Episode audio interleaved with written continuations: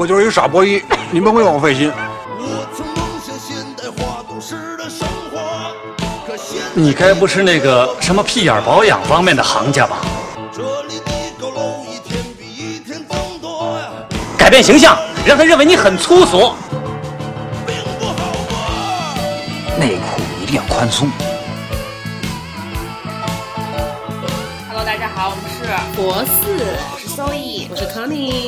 在年关将近，我们来聊贺岁档老片儿《甲方乙方》，那也忒老了。不过我们要聊更老的，呃，葛优贺岁片三部曲其实就是甲方乙方私人定制贺岁啊片，，顽主的不算是吗？男主不算，但是非常有关系，对，因为它其实整个是一脉相承的嘛。非常具有京腔京调的对，特别。特别北京。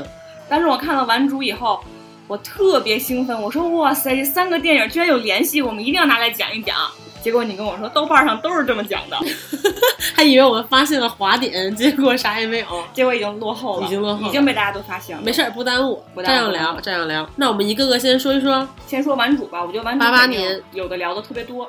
顽主八八年，我负三岁，因为我是豆瓣上先点了想看，一个大叔，然后还来私信我说：“哟，小姑娘连顽主都挖出来了。”哇，他就觉得我特有思想，那 那到时候这篇文章一定要发在豆瓣上，大叔肯定会听的。豆油给大叔。行，这个片其实我我真的个人特别喜，因为我舍友刚好那天不在，然后我一个人在家看，看的我就喝下了三杯酒，都看后来我都看嗨了，你知道吗？是什么生活的苦让你喝下了三杯酒？三杯红酒，看后来我都喝嗨了，因为它整个是其实比较辛辣，然后又金句不断，我特别喜欢那句 内裤要宽松。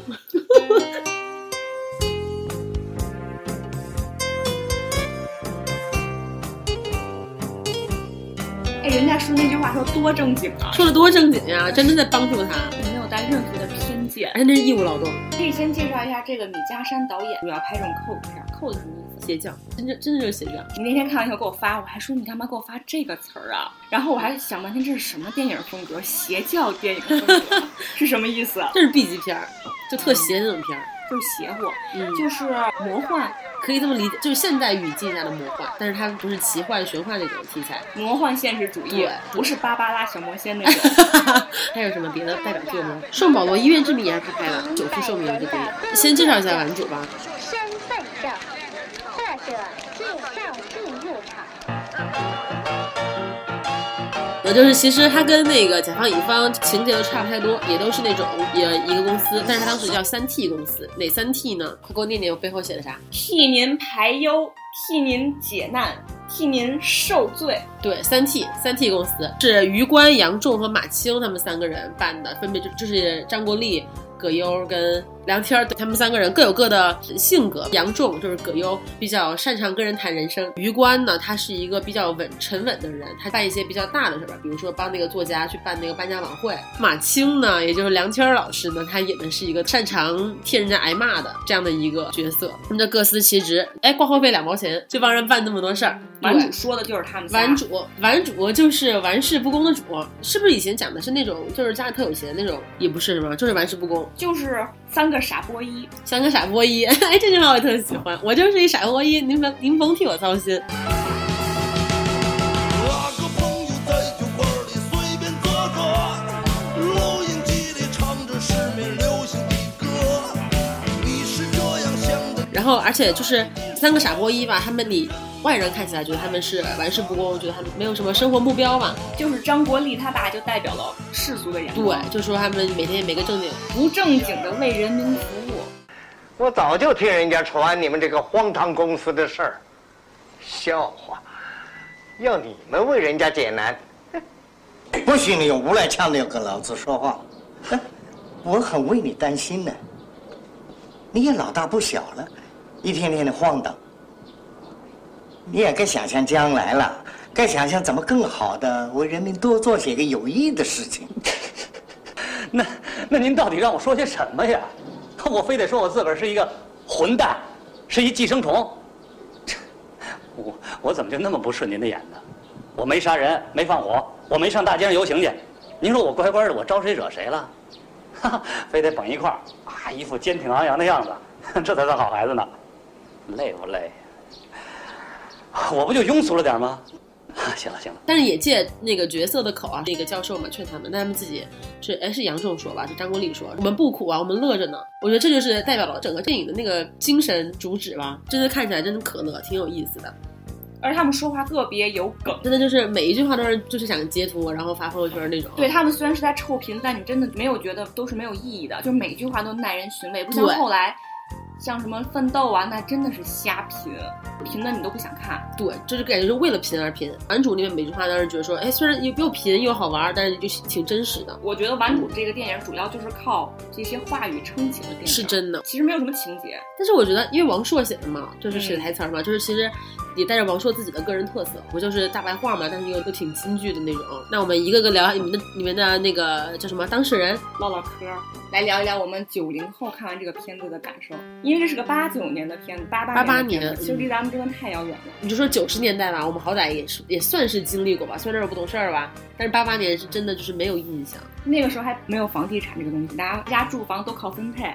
啊。是现在咱们都买不起房子了。八八年，其实接下来那一年嘛，就是它其实算是一个坎儿吧，就因为八八年刚好是卡在那个时间点了，之后就管得很严了。它是有一点儿像是那种末日写的，就那时候就狂欢了嘛，然后就突然一下戛然而止了，就这种狂欢戛然而止了，我是这个意思。就思想正奔放了，这种奔放就展示在了他们后来办那个颁奖典礼，然后哇，那个那真的是太魔幻了，我看那一场戏的时候，我真的头一次理解到什么叫做魔幻。真的就是魔幻现实那种，就是霹雳贝贝那种魔幻，你知道吗？就是因为它是那种一开始你觉得特别不能理解吧，好像是割裂的两个世界，然后又配上那个音乐，现在不是流行那种电子乐吗？techno，那就是 techno，什么 trap，反正都是玩玩剩下的，就是那种音乐。而且我觉得现在看，可能是觉得更羡慕那个时候的嗯奔放和对对，我真的很羡慕吧，。我真的很羡慕，就是那种多敢说呀，就是张口就是弗洛伊德，什么哲学思想，现在也会有人这么说吧？你现在觉得装逼，为啥呢？那我们先聊第一个当事人吧，刘美萍，一个肛肠科大夫的女朋友。她身上的事儿呢，就是那个肛肠科大夫找了他们两次，一次是自己临时有事儿，我不知道是真有事儿啊，还是他就是不想去约会，找了那个杨仲，就是葛优去替他美平约会。然后约会的时候呢，然后杨仲讲了很多特别深沉，像我刚说的什么弗洛伊德呀，像这样的，然后就吸引了美萍。让美萍觉得，哎，跟他约会特有意思。你这人是不是特有思想？你上过大学吧？我看这段的时候，真是我感觉北京男的骗人的太能侃了。对不起，我来晚了。我紧赶慢赶，还是迟到。这车等半天了吧？没关系，反正我等的也不是你，你来不来都一样。你叫刘美萍，嗯，是百货公司手绢柜台组长，在等肛门科大夫王明水。到底咱们谁搞错了？王明水也没秃啊。哦，他的头发还在，是这么回事儿。他被接去出诊，他不忍心让你扫兴，委托我们公司派员替他赴约。我叫杨仲，是三体公司业务员，这是名片。哎，弗洛伊德说，当儿子的都想跟自个儿妈结婚，对吧？跟我妈结婚的是我爸，我不可能在我爸和我妈结婚之前先和我妈结婚，错不开。我不是说你和你妈结婚，那不成体统，谁也不能跟自个儿妈结婚，近亲。我是说，你想跟你妈结婚，可是结不成，因为有你爸有伦理道德，你看谁都看不上，只想跟你妈结婚，可是结不成，因为有你爸有。耶，我怎么又说回来了？特别有意思，就真能侃，毫无逻辑的，对就敢跟你说。那你就笑了，你就觉得很有意思。就很有意思这些人说话就就就很贫，但是贫的就很有意思后来梁天来了，啊。梁天来了，梁天跟那个刘美萍刘美萍聊，我也觉得特空虚，结婚特没劲，找来找去不是找着自己爹就是自己妈，哪像人家外国呀，谁跟谁都能睡觉，人家也方便，都有房子。你自个儿有房子吗？家里老有人吧？我就特佩服人家外国女的，睡完就完，而且无论怎么睡也不拧着男的胳膊在商店买这买那的。杨正，咱们走吧。太直接了。人家就有房子有车，其实跟咱们现在看国外是一样的。很好，八九年看国外和现在咱们看国外其实没有什么本质的没有什么差别本质差别，对，这看的还是那些东西。所以我觉得，好像那个时间到现在为止三十年的时间，然后但是我们其实大就整个社会的那个思想其实也没有很大的进步，就让人觉得挺有意思。其实就是人没有变，我变的是包装，对但核没变。但是为什么会不变呢？我觉得三十年，演这个片子的人和拍这个片子的人都领老年证了。你看改革开放这么多年了，然后这么多外国的那个影视作品，或者说这么多人出国留学了，就是讲道理啊，他认识这个世界更全面了，或者说他认识这个世界至少认识的更多了吧？为啥看了还是那些东西？看的很多，但是只关注这些。对，然后因为聊的太庸俗了，没有聊弗洛伊德，妞就不高兴了。对，杨忠，那咱们走吧。啊，对，杨仲，咱们走吧。然后说再坐会儿，再坐会儿，丝毫不介意杨仲接下来还和别人约会。但其实现在不也这样吗？就是姑娘跟男孩聊天儿，不就不爱听人讲那些很俗了吧唧对，不愿意脚踏实地的听这些俗不拉几的，就爱听听他说说诗啊。就喜欢往天上聊。对，别聊太实际。哎，我也是，太贴近咱们自己的，太俗。对，咱没到那份儿上，没到聊 聊俗的呢。还没到聊房子的时候。然后我爸说，这个女生当时特别火，而且这个演员，嗯，当时她是上大一，他们那个大学不允许上学的时候拍戏，她还去退学了，为了拍这个戏。啊，我看得出来，他就是那个时候大家喜欢那种类型，特别像邓丽君，你觉得吗？那我没看出来，反正就是那种娇憨。对，娇憨，脸盘儿挺大的，很甜，肉嘟嘟的。但是我就就很喜欢，我也特别喜欢这种姑娘。现在没有女性是这样的，都是精致。钟楚红可能是最后一个，我觉得是娇憨的女性吧。其实杨超越也挺娇憨的。哦，阿萨，阿萨对对对，阿也是娇憨型萨也是。我感觉那个时代的那个美女啊，美真的就是很有灵气。现在的现在的一些美女吧，总让人觉得美则美矣，没有灵魂。就是时尚封皮儿上的女郎，对，都是一个模子，没有什么灵。这都是嫉妒，我跟你说。就 我就是嫉妒，嫉妒这些长得精致的美女。然后呢，美萍她是在那个百货公司卖手绢儿。后来，哎，后来他们又去了一次，为什么碰到她了？是干啥去了？这？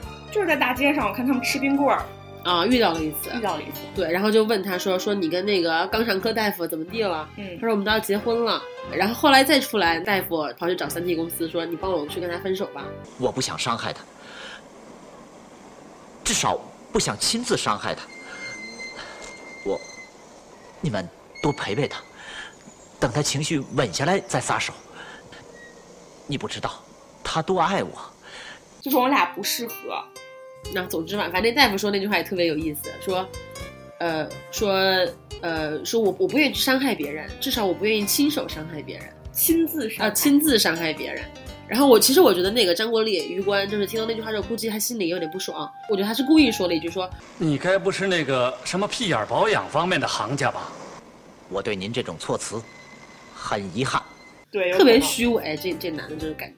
知识分子嘛，这部剧主要就是对知识分子的一些嘲讽。对，就是他好俗啊，俗到根儿上了，但你就是喜欢，就讽刺那些就是自以为读过多少书，然后就高雅，就是俯视大众的那种人。对，这后来其实那个道德教授也说了，哎，我这个地位的人也受这些制约，嗯把自己对封死了，走不出去了。对，我还羡慕你们这些三 T 公司的年轻人，羡慕你们这些俗人。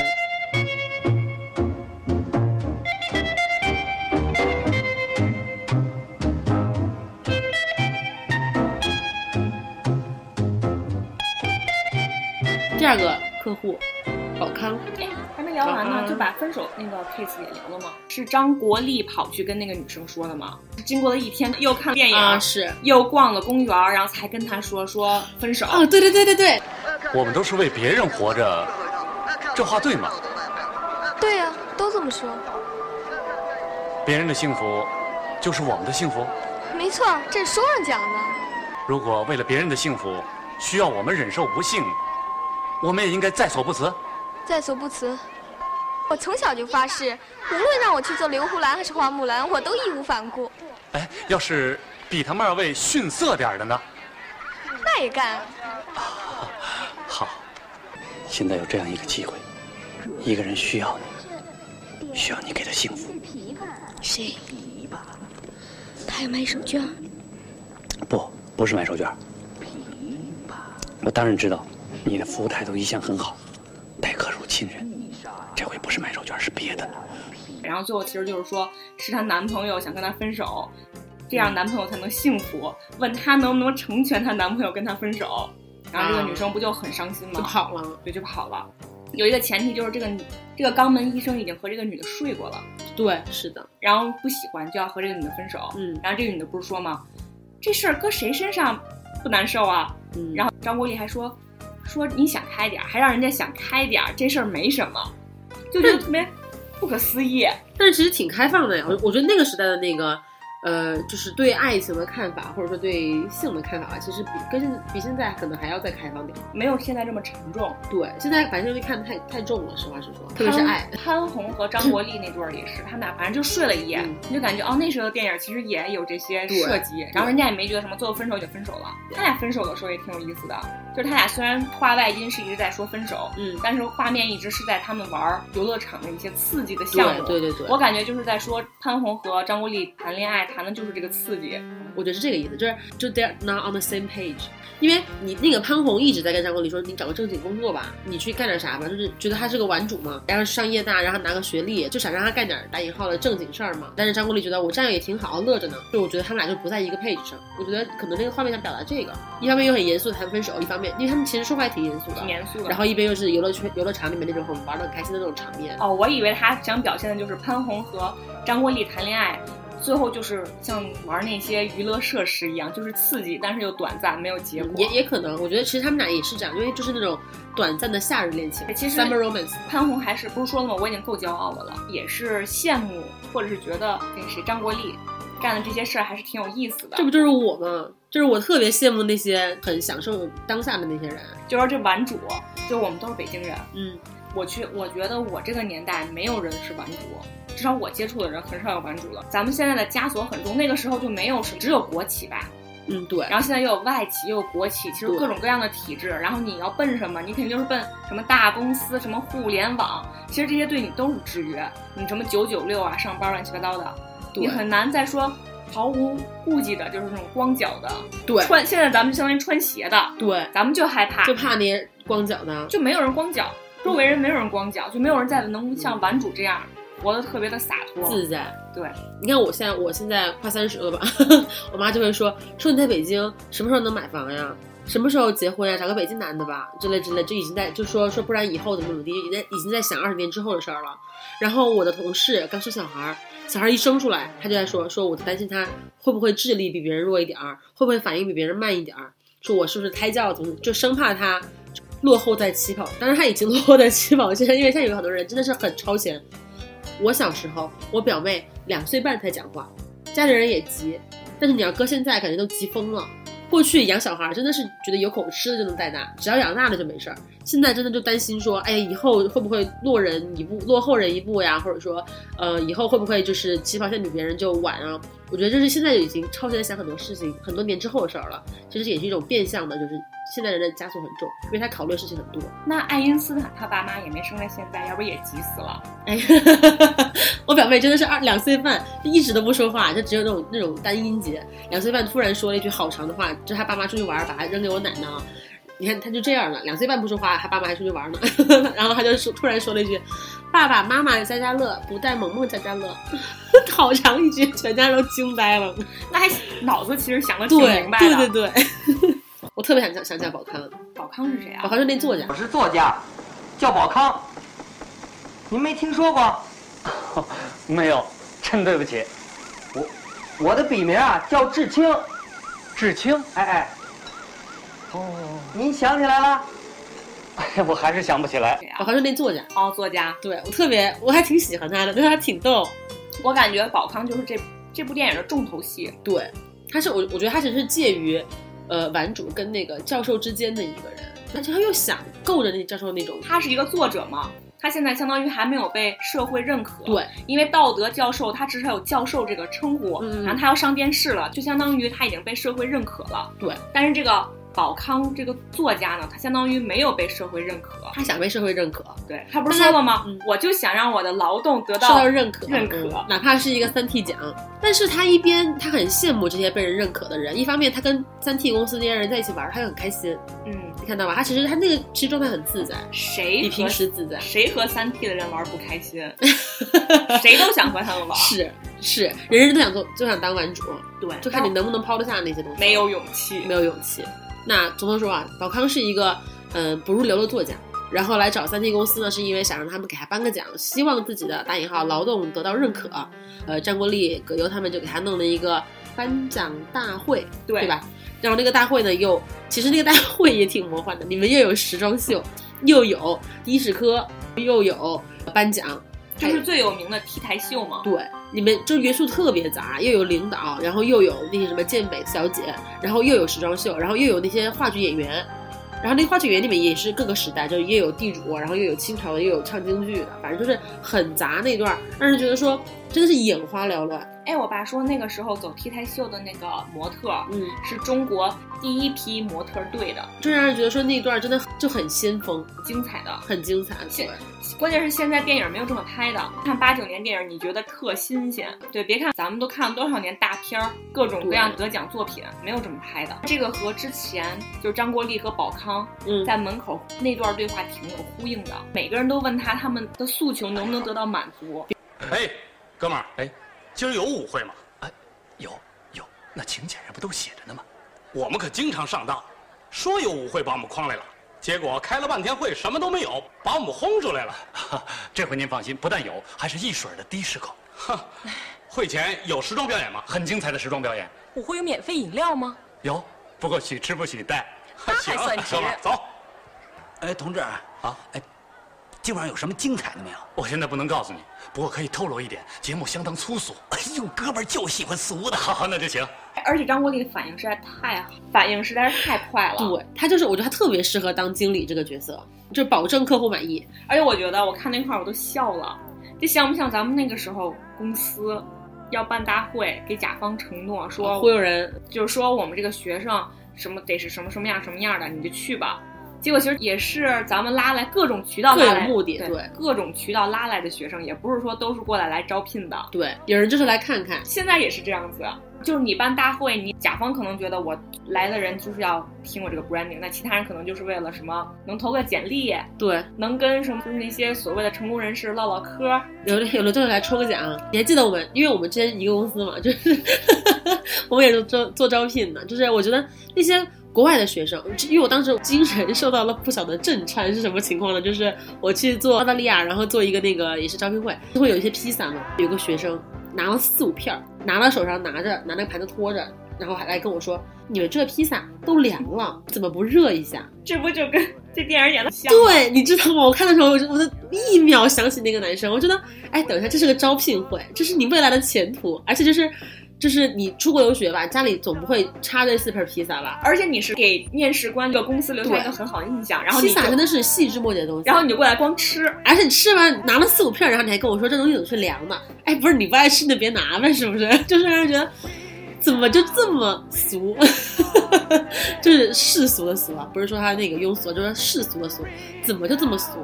但是现在看完这片，我也觉得其实挺可爱的。但是就因为我当时站在那个角度，可能会觉得这个人很讨厌。但我现在已经，因为我已经离职了嘛，就跳脱出那个角色了，然后想这些学生其实也挺可爱，很真实，至少来了，对，还真实，对吧？不要没有跟你虚以委蛇的，就是虚头巴脑的说一些那种客气话。所以八八年的电影现在也能 relate 到，就是很先锋。就那里，我觉得它里面很多观念，三十年后的现在也还是觉得很 edgy。我看很多弹幕也说特别有预言性，嗯，我觉得这个电影不是有预言性。就是因为它戳破了最本质的东西，因为它看穿了，就是人性嘛，对，就是这样。你不管你你的需求是什么，人性对于很多东西的需求是真的是没变的。这三十年，只是说这三十年可能科技快速的发展了，经济快速的发展了，但是爱占小便宜的人还是爱占小便宜。他就算有钱，他也就想拿你一个免费的披萨，对他高兴，他高兴，他不是说他没钱买。他就占点便宜还高兴，你这让我想到了，我歪个楼啊，就是那个《冰雪奇缘》，就是 Frozen 第一季里面一首歌，然后我都我都忘了那个场景，我就知道那句话也是一下把我戳醒了，就是说 People don't really change。然后我当时觉得对呀，这人真的就是不会变。所以他那个电影是阐述了当时的一些社会现实，他阐述的很明白，导致我们看到以后，现在也是一样，因为人人性还能变到现在，他说是一个预言，他还老想发言，那段也挺好笑，然后抱了个坛子，觉得特别高兴。就像我刚说我，特别俗。其实说挺好的，任何一个奖杯不就是个坛子吗？可能居里夫人当时就看透了这一点，所以才让她的女儿玩这个 坛子，不就是个坛子吗？就是像我们现在，我们现在人就是其实心里谁不想被认可？对，获得一些每个人都很虚荣。就希望得到认可，但是没有得到认可的时候，他就去找三 T 公司。这些知识分子说到底，他都最后自己都明说了自己想要的是什么。宝康虽然说，啊，我虽然。不想追求名利，但是我还是想得到认可。说了一大堆他心里真的想要的东西的时候，他还说：“你不会觉得我有点俗吧？”其实还是挺可爱的。反正看到这片，我觉得特俗，俗特俗的可爱。而且宝康还有一点特别逗的是，他们后来颁完奖，一起坐在三轮车上唠嗑，就感觉和三 T 公司的人特别好。哎，但是那段特别那个纯，就是他就特别单纯，你知道吗？就是他说潘虹冒名顶替的嘛，他还特别开玩笑说说：“哎，我说呢，这作家怎么变样了？”我当时说：“别漏气。”千万别说，就是他就把这心里真实的话说出来了，嗯，就很可爱。反因为他那个时候他的虚荣心已经得到满足了嘛。啊，也是。然后他虽然发言的时候，底下的人认为认为他是一个失足青年。这失足青年讲的真对我是那么好，从不把我当坏人。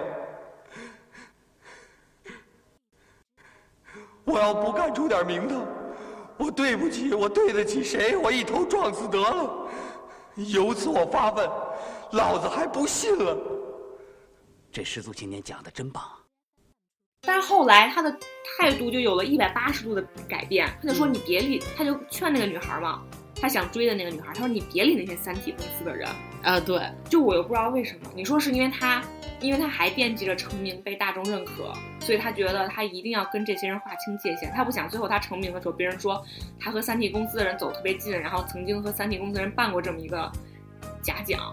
所以才想和他们划清界限的，就这块我不太明白他为什么。我觉得也就还好吧，我我觉得可能就是一经过那么事儿之后，他因为他拿到这东西了嘛，他就他就看淡了。就像比如说我特别想要这个东西，它其实就是一个很没劲的东西，拿到之后我觉得挺没劲的，然后他就，对，他之后就觉得没劲了，他可能又觉得他又化身了一个单纯的知识分子，他要和这些对对对三 T 公司这种不务正业的人划清界限。嗯，对，他又瞧不起他们了，这又是一个讽刺。对，就是他有求于人的时候，觉得觉得对你特别好，等我。这个这个欲望得到满足了，我也觉得，哎，你真没劲，这个人真太低级了。瞅宝康丫那操性，压识字吗？我都怀疑。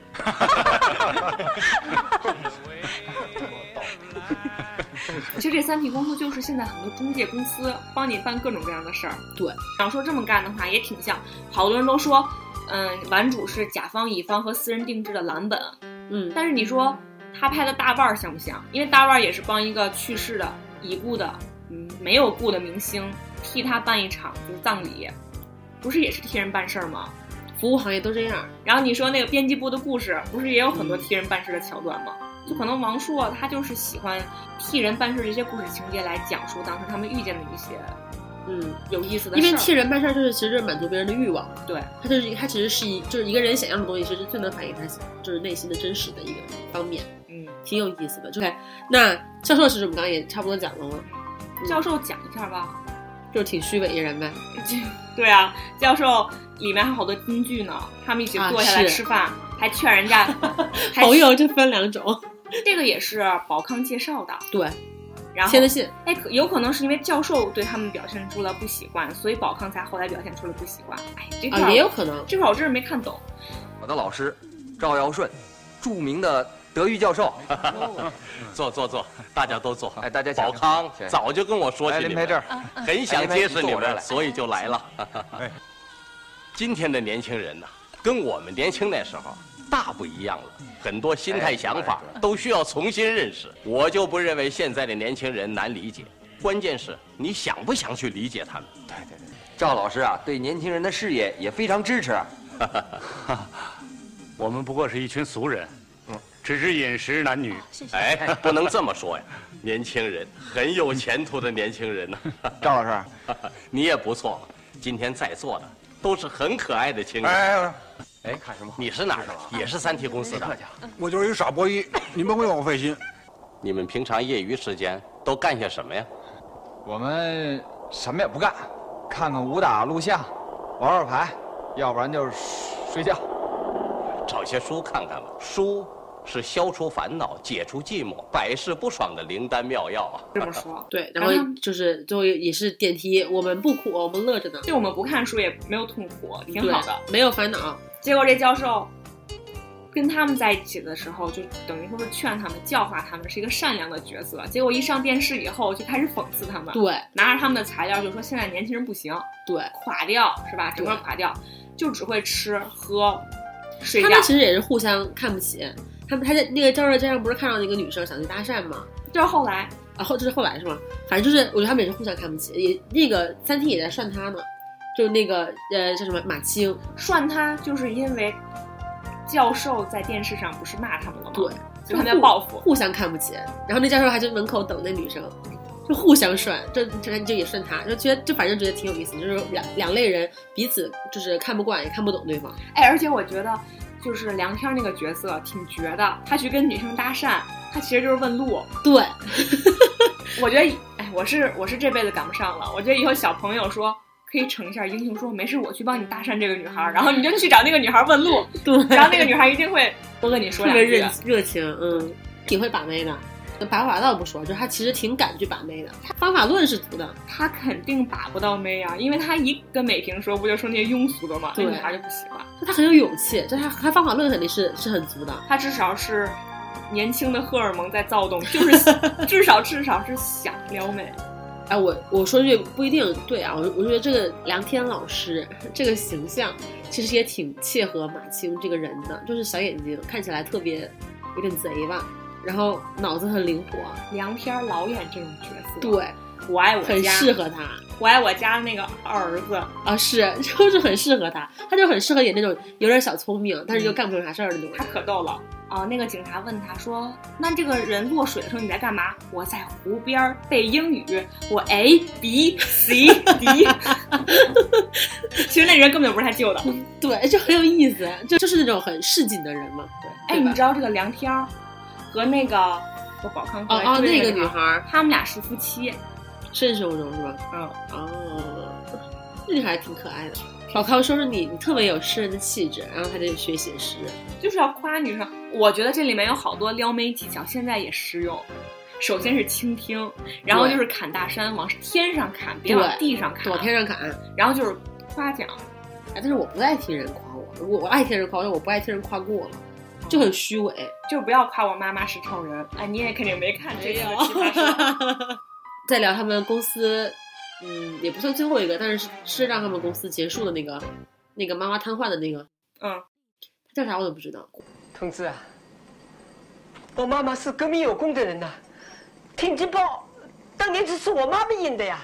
喏，现在他老人家大小便失禁三个月了，只有存化肥口袋。你忍心吗？谁听着谁忍心？何况我们做儿女的，那是咱们大家的妈妈。是是是，那是咱们大家的妈。我不是跟您说了吗？给咱妈再穿两天化肥口袋。还穿两天？等我们一忙完，立刻派人去。就穿两天啊。国家的母亲，我妈妈是国家的母亲啊。对，因为当时我为革命立过功，我为什么党国流过血。你们不能让国家的妈妈无人照顾，多虚伪。但其实是他妈妈。对，然后杨仲把余光也挺有意思，是张国立，咱妈不能让咱妈 怎么怎么地，就也也也是，就我刚说就互相涮嘛，就是那种。后来也是因为他妈妈瘫痪了嘛，需要三 T 公司去给他把屎把尿，但是三 T 公司他不是说咱妈在睡觉吗？他一睡觉就等于是，然后那人说，我妈八十岁以后就没有再睡过。在睡过觉，其实就相当于是死了，就死了。结果这个又是知识青年，就赖上三 T 公司了。那个时候，可能医院和医生都是崇高的位置，没有人敢反驳那种权威，等于说把这事儿赖了三 T 公司。其实人家生老病死，碍着人家三 T 公司什么事儿？对。结果就带着一家老小去蹭饭。哎，你看顽主、甲方、乙方这里面都有居委会大妈，就作为中间调节。然后这个居委会大妈，对，这个居委会大妈不就说吗？说现在我们这件事儿怎么了呢？就是让三体公司要管他们吃饭，你要管他们知识青年这家吃饭，可是都没有逻辑。和稀泥，哎，退一万步说，我把你妈弄死了，你妈也不是你们家挣钱的呀，对啊，我干嘛要管你家吃饭？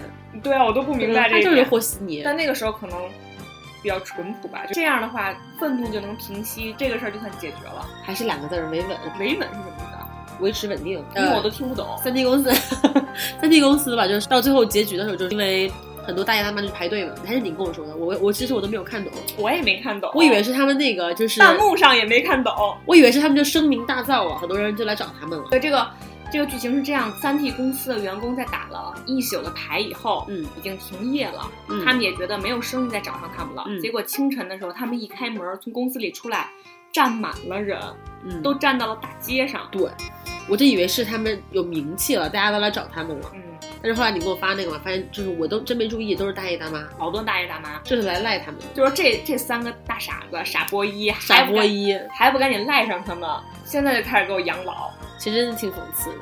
就是很挺真实的吧，就是三 T 公司是想为人民服务，就那个时候国家倡导的不就是要为人民服务吗？为人民办实事儿。对，其实三 T 公司虽然不是国有大企业，但是他们其实干的事情就是在为人民服务，干一些事情也是真心为人服务，也不挑事儿，真的就是替人解难、替人排忧，真的是去给人家老母亲拉了一锅金子，去接金子去了，对，挺有意思，还替人挨骂去了。对，真的就是给人民群众排忧解难，挂号费两毛钱，两毛钱那个是什么概念？反正反正也也不多，真的就是为人民谋福利去了。